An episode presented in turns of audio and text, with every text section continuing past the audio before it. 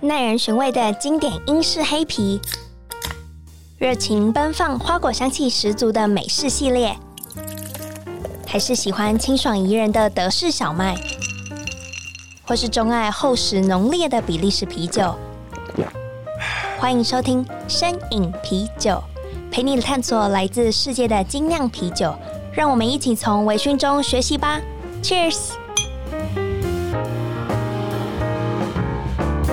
Hello，大家好，欢迎收听深饮啤酒，我是深饮啤酒的主持人 Claire。今天起了一个大早，邀请到啤酒头的酿酒师 Hector 来到节目现场。Hello，Hector。 Hello Claire，Hello，大家好，我是 Hector。我们因为我们前几集有邀请过呃 Ray 呃雷达来到节目现场，所以嗯是讲关于啤酒头的呃一些背景经历啊、故事啊跟一些酒款。那今天邀请到你，是是，这次真的是以专业的角度，想要了解什么是酵母，因为你身为啤酒头的酿酒师，哎，本身的背景也是生物。生物工程系，生物工程系，对所以对其实你在大学的时候就已经是就是算研读嘛，酵母这一块。嗯，其实是研读微生物培养，对，今天会开始进入一个主持人完全不知道的领 域。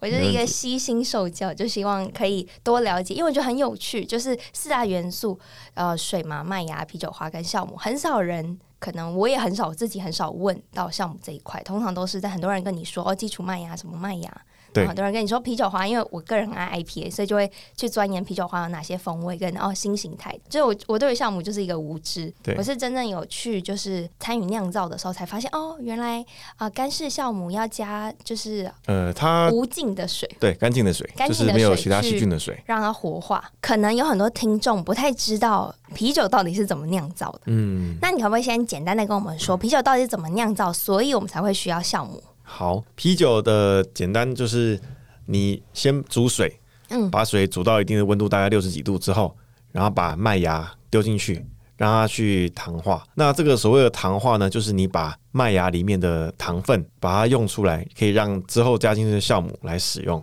所以刚刚讲完糖化就是煮麦芽，麦芽煮完之后呢，你就要需要煮沸，煮沸然后添加啤酒花。这样的过程结束之后，再把它降温，降温到呃差不多十五到呃十五到二十度之间，是一个酵母可以适合生长的温度。那接下来就是整个酿造当中最重要的步骤了，因为你需要把麦汁把它变成啤酒，对那这中间你就会需要酵母来产生酒精，所以酵母它是一种菌。那这种东西其实就像你在养养宠物、养小 baby 一样，你只是只要让它吃糖分，那它就会慢慢的长大。那它在长大的过程中呢，它就会产生出我们需要的酵母，呃，我们需要的酒精。酒精对，前面的过程在丢酵母以前的过程呢，它其实都是比较知识化的、比较简单的。那对，最大的变因就是在这个酵母，所以你只要酵母健康，那你做出来的啤酒基本上就是会好的。所以啤酒比较容易发生问题是在发酵的过程。对，发酵阶段。那干式跟湿式的差别是什么？其实就是酵母有分，在台湾在酿酒的话有分干式跟湿式。那湿式就是我们说的液态酵母，呃，干式跟湿式就如同它的字面上讲，一个是干的粉状的，然后一个是它就是液体，然后你其实看不太出来酵母，它就是一包浊浊的水的液体的这样子的东西。那干式酵母跟液态酵母它们的差异在，我先讲它们的呃各自的优点好了。好，干式酵母的优点，它就是容易保存，嗯，它的保存期限很长，因为它就是粉嘛。那它通常保存期限最少都有一年起跳，一年哦，所以它才能在各国之间流通嘛，因为对它可以做运送这样。对它方便运输跟保存这样子。那湿式呢？其实，在以前的时候，嗯在早期台湾在自酿的时候啊，或是一些酒厂在使用的时候，我先不讲酒厂，因为酒厂他们都有自己的生产的方式。 OK 那以质量来讲，早期像是瑞啊、益成他们在生产的时候，他们都必须从国外买酵母，所以使用上的酵母就不是那么的新鲜，因为酵母需要低温来保存、来运输，那你没有办法确定说它在整个的运送过程中都是用低温去保存。你然后现在说的是湿式酵母，对不对？对，湿式酵母。那酵母它还有一个最大的问题就是活性，它从生产出来到使用之前，你这段时间你放的越长，它的新鲜度就会越来越衰退。对，所以说最好的液态酵母是你它一生产完就拿去使用，这才是最好的。所以说我们才会想要让台湾人可以拿到比较新鲜的酵母。哦，那这也就是为什么我们会希望说成立这个夜市项目。一方面，我们希望可以让台湾人拿到最新鲜的项目，这样子就不会有项目不新鲜的这种疑虑。因为其实对一个新手酿造来说啊，你要顾的层面太多了。对有酿造的温度啊，然后麦芽的使用、啤酒花的使用，所以我们希望可以让初学者或是还没到进阶的使用者，能够去掉一个怎么讲，去掉一个变音，嗯，对，不要让自己的酿造项目有这么大的变音，这样子。了解。而且其实液态酵母在售价上是不是因为它的这样保存很不容易，所以对也会比较贵？对。那为什么我要选用液态酵母，不用干的就好？呃，因为液态酵母它的特殊性，它是有些特殊的品种的酵母，目前还以我们的科技来讲，还没办法做成干式酵母。是，这是因为科技的关系，有些酵母它在变成干式酵母的过程中，它没办法忍受，它就会死去。嗯，你可不可以举例哪一个，比如说常见的酵母类型是不太好做成干式的？比如说，像是有一款德式非常有名的酵母，它是专门产生丁香味的，呃，香蕉香蕉籽的这种酵母。那目前以干式酵母来讲，我们在实际上在使用上还没有看到有这么明显的风味，酵母表现上没有没有液态酵母这么好。 那你刚刚说德式的酵母，所以酵母是用国家去区分的吗？哦，这个就很特别了。我自己认为是酵母的区别跟啤酒的区别是连在一起的，因为嗯在以前呢，像大家还不知道说酵母这种东西的时候，他们事先发现出酿出来的这个啤酒有这个特殊的风味，像是比利时的或者是德式的，嗯他们都有一些非常自己特殊的风味。那我们是从这款酒里面才发现说，哦，你要酿出这样子的味道的东西，这是这个酵母造成的，所以我们才会去区分说，哦，这个有办法产生这个风味的酵母，它可能可以适用在德式，嗯所以我们将它变成德式酵母。那可以做出像是有香料味啊，或是一些很特殊、很特殊的比利时啤酒的味道的英式啊，也是嗯，对，就是我们会以它可以产生的香气，然后去定义说它应该是属于哪一种类型的啤酒。哦，所以是反向推的，不是酵母定名字之后再把它嗯，嗯嗯用于就是你酿造的类型里面，对。那当然也有是从就是从这个国家才发现出来的这种酵母。像是比利时应该很常发生这种嗯状况。对，嗯，那 Hector，我其实很好奇，就是啤酒酵母跟面包酵母差在哪里？因为我这个粗浅的人，我只知道面包发酵的时候可能会用到酵母，嗯我是很后来才知道哦，原来啤酒也会用到酵母。呃，这两个东西，其实很多人都问我们这个问题哦。其实他们就是在分类学上是一样的，他们的就是他们拉丁命名是一样的东西，嗯，但是因为他们的一些遗传特性，他们表现出来的味道会不一样。但我们在使用上呢，因为面包讲求的是你要让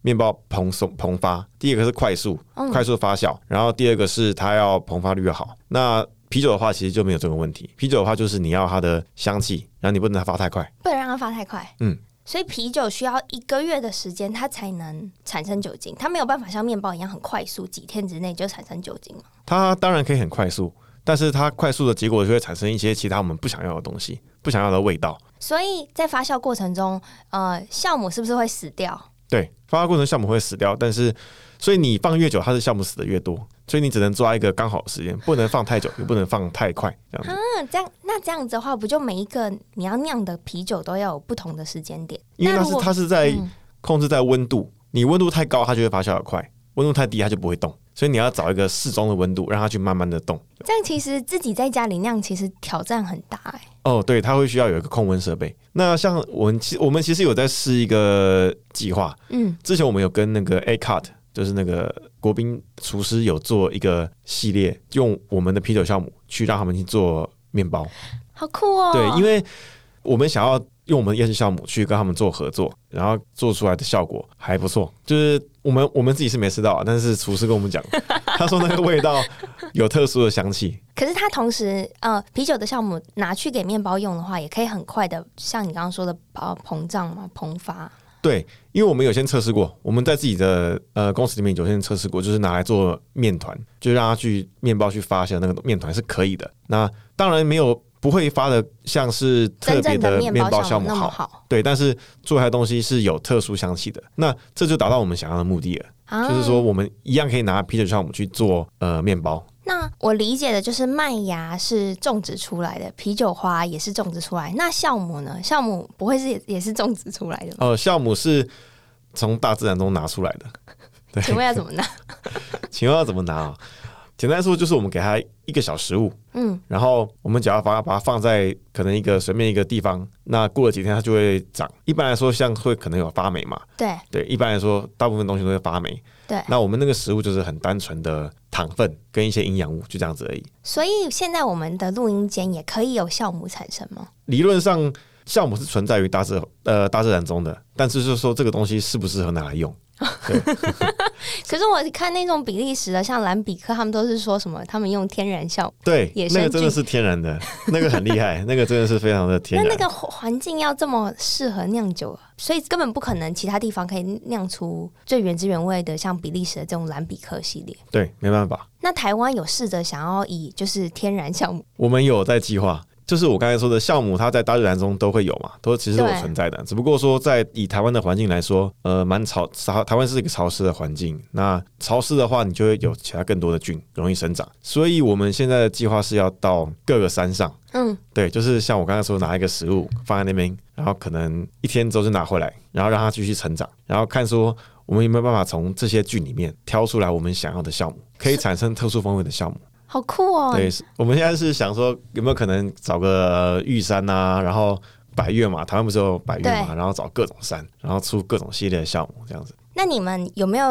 尝试过用一些有趣的酵母酿酒的经验？有有趣的酵母的话，我们有使用过香槟酵母。香槟酵母，对，它其实就是我们平常在做白酒可以使用的香槟酵母。那我们现在也有一个产品，就是用香槟酵母来做出来的，哪一个？呃，春分。哦，对，我们有加入香槟酵母。哎那除了我刚才讲的香槟酵母之外，我们还有用一些、呃，我们也有做蛮多的酸啤酒。嗯，对，那酸啤酒的话，它就是用乳酸去做的。柠檬那一只，对，金泽除了那一支之外，还有像我们做的洛神、呃百香、洛神百香这两支都是酸的。对，那这两个都是用有加入别的菌种去发酵的。像我前面提到的那个白月计划，嗯，就是去山上取酵母。其实我们会认为取下来的东西，其实反而很多都会是可以做成酸啤酒或者特殊风味的啤酒，因为这些菌我们要先实验嘛。那实验过程中，它很有可能就会是怎么讲？我们会选这些特殊的酵母，就是因为它够特殊，我们才会选择它。所以蛮多应该都会以酸啤酒系列当当主轴。对，太好了，好好适合我。可是我希望你也可以自己亲自去爬一下百越，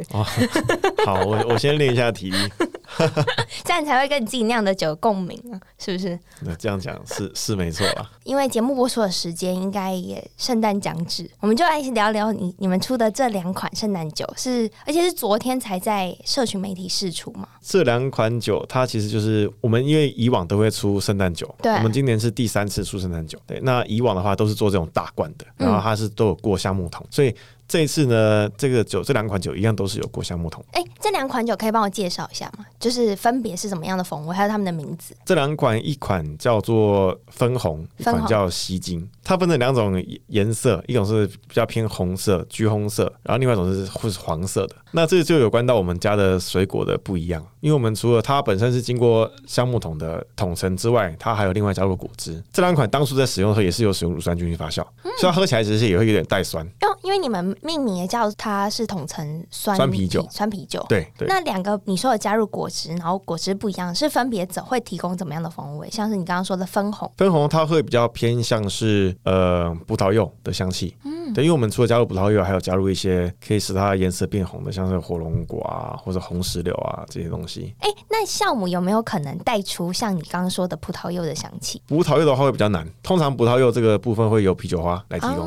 对，那酵母的话比较像是一些果干，如果真的要讲的话是果干，那果干的话会比较出现在比利时的啤酒。那另外一个是吸精嘛，对，它的风味会主要偏向荆棘跟凤梨这两个风味。所以在呃尝试要酿圣诞啤酒的时候，你们是是先去思考说，哦、想要酿成统称酸啤酒，所以我们才去想，哎，到底可以加什么水果吗？呃，对，因为我们就是一样沿袭之前的惯例，我们都会用同城酸啤酒。嗯那我们就是想说，我们今年应该要用什么样的风味来推出我们的啤酒，这样子。那我想问一下，过桶啤酒这件事情是需要很久吗？对，至少要半年。那其实你半年前就已经要想好你这个圣诞节要出什么了。嗯，没错。呃，这边问到一个不是项目的问题，要怎么样确保那个木桶的风味真正有进入酒当中啊？这就必须我们每次都要去试。啊，你会一直开一桶喝、哦？对，就是它从它上面有个开孔，然后我们就打开来，然后拿一点，然后试看看，就哦味道味这个橡木桶的味道够不够啦，有没有或是有没有坏掉？因为其实橡木桶里面有很多很多种不同样的菌，哦这是对你没有办法控制的东西，所以我变成说我们每次大概一个礼拜都要去试一次，说它的味道有没有坏掉，或是变成我们不想要的味味道。哎、可是你这样每一次反复开桶，不就会落不好的菌到桶子里吗？对，所以那是也是有风险的，所以我们也必须要做好那个消毒的步骤。这样哦，就是或是在一个无菌的环境里去试那个酒嘛。对，去取样，取那些取酒出来。因为我之前去威士忌酒厂的时候，也有他们也是这样子的，用木桶取样。对，去去去每个取，然后拿出来试嘛。嗯，对对对。那个很酷。不过他们那个因为酒精度很高，哦他们本身酒的酒精度就很高了，所以其实倒是还好，比较不会有这个问题。啤酒头很常出一些符合节庆的一些特别的款嘛，或者是 R&D 系列。那像这一种，就是我觉得风味上啊，我虽然自己还没喝过，可是在市面上会比较少见。你们会考虑出常态款吗？呃，基本上圣诞酒就会让它一直维持圣诞酒的，但是每年圣诞酒也都不一样，啊，就会有一些哎、对啊国外的酒厂也是一样。每年的就是风味都 Anchor 啊不会太然后一样。对对对，啤酒头比较有创意，你们会分不同的名字 吗？哦，对可。是国外酒厂都是同一款酒，然后每一年就是只是成对分不一， 样。年份，然后名字一 样，然后可能标个不一样的年份，然后味道不一样，这样子。对，那这样也会养成就是喜欢喝圣诞酒款的人就会去追，他觉得啊，今年又到了，然后又可以有新的啤酒出现。对他们就会比较容易去购买这类型的啤酒，这样子。那 Hector，如果我今天听完这一集，我自己对自酿有点兴趣，然后我想要购买夜市酵母的液态酵母的话，我应该要去哪里买？呃，可以直接在 Google 上面搜寻夜市酵母，它就会出现我们有专门的购买网页，或者是你在 Facebook 上搜寻夜市酵母，然后联络我们的人也是可以买到的。 就是你只要发个讯息给我们，我们就会有专人回复你。所以现在呃，比如说我去酵母店，或是去你们的网站，我就是直接可以说我想要酿什么，然后你们就会配给我，是这个嗯，意思？对，没错，可以这样子。我们有 有专人服务回讯息，这样子。哎、很方便。 对啊，我们可以给你一些解使用上的建议。嗯对，那买回去的就是液态酵母，你们也会教我怎么保存吗？我们会教你们保存，其实很简单，就是丢在冰箱，不要丢在冷冻，就是放冰箱，然后越快使用越好，三个月内一定要使用完毕。好，这边也提供给如果有兴趣自酿的人一个就是买液态酵母的管道。哎、会不会听完以后还是脑子一片问号？ 可能大家就只会记得说分红吸金是什么样的味道而已，这样然后就是听到酵母那块就先飘走。对，就是直接飘掉走神这种。不过我觉得这也是为什么就需要你酿酒师这么专业的角色在这里。你知道我们我们就只是哦懂喝哦好喝，可我觉得至少让大家有一个概念，就是借由今天这集节目让大家有一个概念什么是酵母。谢谢 Hector 今天来到摄影啤酒的节目现场陪我们讲聊酵母，好谢谢，谢谢，然后节目也是由 A B V Bar and Kitchen 赞助播出。那我们就到这喽，拜拜。拜拜。